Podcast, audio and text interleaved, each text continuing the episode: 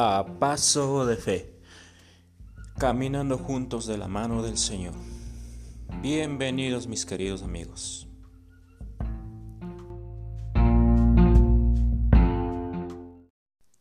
Dios les bendiga amigos, bienvenidos una vez más ahí donde se encuentren. Que la paz y la bendición del Señor sean sobre cada una de sus vidas.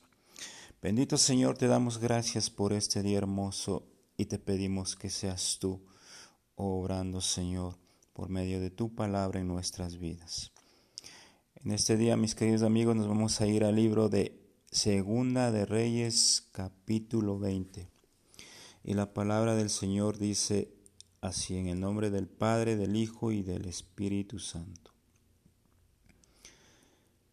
En esos días Ezequías se enfermó y estuvo al borde de la muerte el profeta Isaías, hijo de Amós, fue a ver a Ezequías y le dijo, El Señor dice, pon tus asuntos en orden, porque vas a morir, no vas a sanar.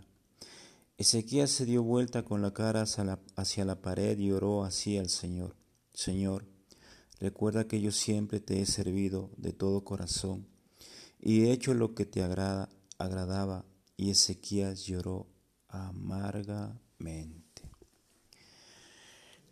cuántas veces nosotros, bajo la misericordia de Dios, hemos pasado dificultades en los cuales ha habido momentos en los que ya no contaba nuestra vida acá en la tierra.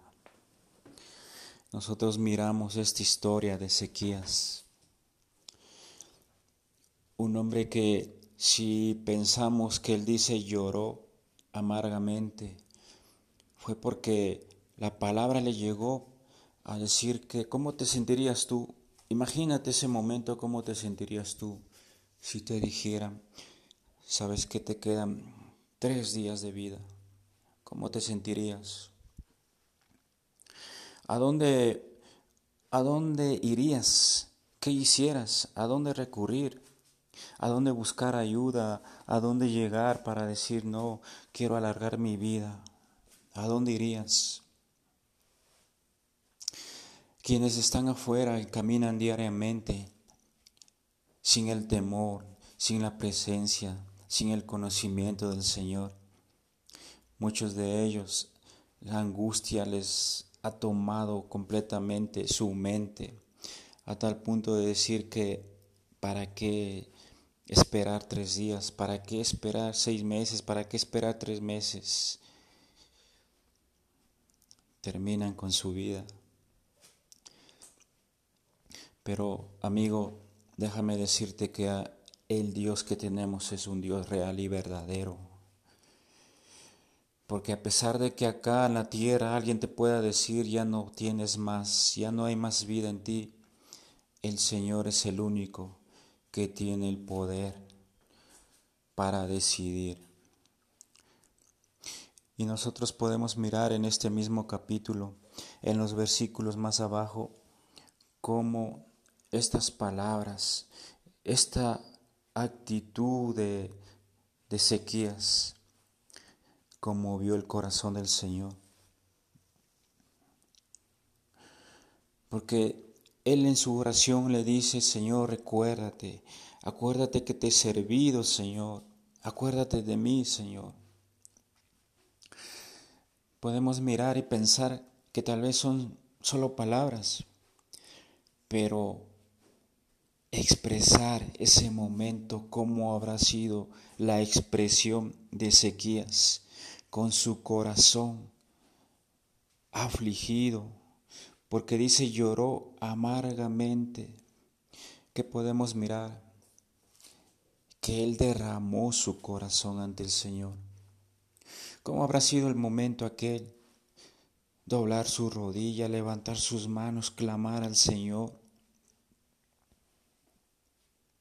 Y a pesar de lo que haya hecho, el Señor no, no, no puso obstáculo, no le dijo, no es que tú hiciste esto mal, esto hiciste así, no. El Señor se conmovió por sus palabras. Qué tan profundo es esto de poder entender qué gran misericordia del Señor para nuestras vidas. Porque a pesar de que hagamos y estemos caminando mal y sigamos haciendo maldad, la misericordia del Señor está ahí. Yo me atrevo a pensar que muchas veces personas que en su corazón no han querido doblegar, clamar al Señor. Y a pesar de que muchas veces estuvieron en un momento en el cual ya no daban más en esta vida, el Señor tuvo misericordia. Y por ahí debió haber llegado alguien a decirle, mira, Cristo te ama, pero no escucharon. ¿Cuánta gente se va de esta tierra? ¿Cuánta gente? Claro que el Señor tiene un propósito para cada uno. ¿Cuál será tu propósito, amigo? Mira aquí qué misericordia tan grande del Señor. Porque a pesar de las malas acciones, malas actitudes que tenemos, su misericordia es grande. Porque su palabra lo dice, grande en misericordia y tardo para la ira. Bendito Señor. Cuán grande es su amor por ti, cuán grande es su amor por mí, que se sacrificó en aquella cruz por tus pecados, por tus faltas. Y aún así existió pueblo, existe gente que lo rechaza. Y aún así el Señor tiene misericordia. Y aún así el Señor los espera y aún así el Señor llega a tu casa, llega a tu corazón, golpea tu puerta. Y aunque tú le cierres la puerta, Él sigue ahí, está ahí. A mi mente se viene esta imagen, el Señor de espaldas, triste, porque toca tu puerta y tú la cierras. Pero aquellos que entienden cuando el Señor llega y toca su puerta y abren su puerta y derraman su corazón y le invitan a pasar al Señor. Qué alegría del Señor. Tú te imaginas mirarlo, sonreír, alegrarse, extender su mano y bendecir tu casa. ¿Qué será lo mejor? ¿Qué es lo mejor para nosotros? Abrir esa puerta para dejar que el Señor ingrese o cerrarla. Meditemos amigos. El mundo te ofrece muchas vanidades, muchas cosas que de momento te dan alegría, que alimentan tu carne, te dan emoción, te dan alegría, pero es pasajero. Porque en este mundo solo estamos de pasada. Porque nuestra vida es la vida eterna porque qué mejor tener al Señor en nuestro corazón, porque sea que vivamos o moramos, del Señor somos. A llegar al momento de decir que el Señor es el momento de llevarte. La gloria sea para Él, porque, como dije, sea que vivamos o muramos, del Señor somos. Si mi alegría es vivir, si me gozo es morir, porque porque sabemos que nos vamos con el Señor a la vida eterna. Pero hay de aquellos, hay de aquellos que no entienden esto. Hay de aquellos que se van de esta tierra sin haber conocido, sin haber aceptado al Señor. Qué tremendo ponerse a pensar en aquello. Y decir que no he conocido, creo que todos, todos, todos han llegado a conocer, todos han recibido un mensaje del Señor, porque como dice su palabra, su palabra no pasará y deberá ser predicada a cada rincón, a cada lugar, para que tú no tengas, para que, para que tú al momento que llegues delante del Señor, no tengas eso de decir, Señor, es que yo no sabía, nadie me predicó. Al contrario, en algún momento de tu vida el Señor te va a hacer recordar cuando estemos ahí. ¿Te acuerdas aquella tarde, aquella noche, aquella mañana, aquel día en que llegó una persona, abrió su Biblia y quiso hablarte y tú le cerraste las puertas? Ábrele tu corazón al Señor. Deja que el Señor entre en tu vida, en tu corazón, porque el Señor es grande en misericordia, grande en amor, grande en misericordia. Y yo te invito a que tú leas los siguientes capítulos de este hermoso libro. Vas a mirar, vas a ir conociendo y vas a ver lo que yo te estoy diciendo, que es así como está escrito aquí. La misericordia del Señor es grande. La misericordia del Señor es grande. Tú puedes doblegar rodillas Tú quieres orar por alguien, por tu familia, por alguien que está en necesidad, en una enfermedad. El Señor puede sanar esa alma, ese, cuerpo. ¿Cómo lo puedes hacer? Derrama tu corazón, dobla rodillas, órale al Señor, pide por esa alma, pide por tu vida, que el Señor transforme y toca, porque para Él Nada es imposible, amigo. Nada es imposible. Mi querido amigo, yo te invito en este día a que tú cierres un momento tus ojos. Yo sé que esta pequeña semilla que se riega no va a regresar vacía, va a crecer. Porque como su palabra dice, aún a las piedras predicara, como decía Pablo. La semilla del Señor no regresa vacía.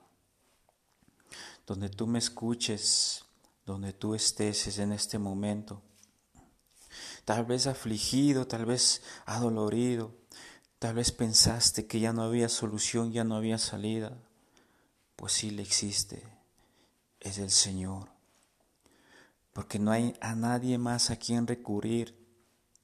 Nadie puede ayudarte, nadie puede rescatarte, nadie puede salvarte, solo el Señor.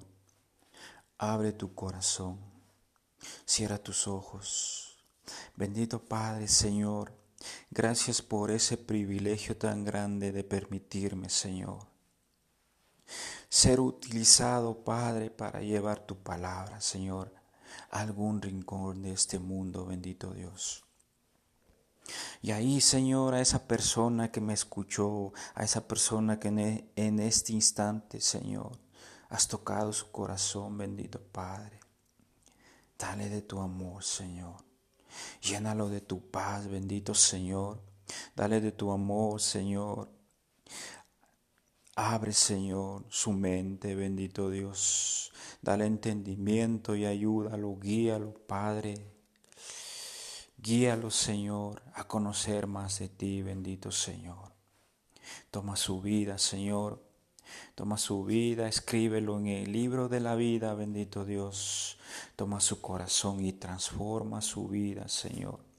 Fortalece su vida, Señor, y muéstrale, Señor, cuán grande, Señor, es tu amor, tu bondad tu misericordia. Bendícelos, Padre. Gracias, Señor, en el nombre de tu Hijo amado Jesucristo. Amén. Solo tu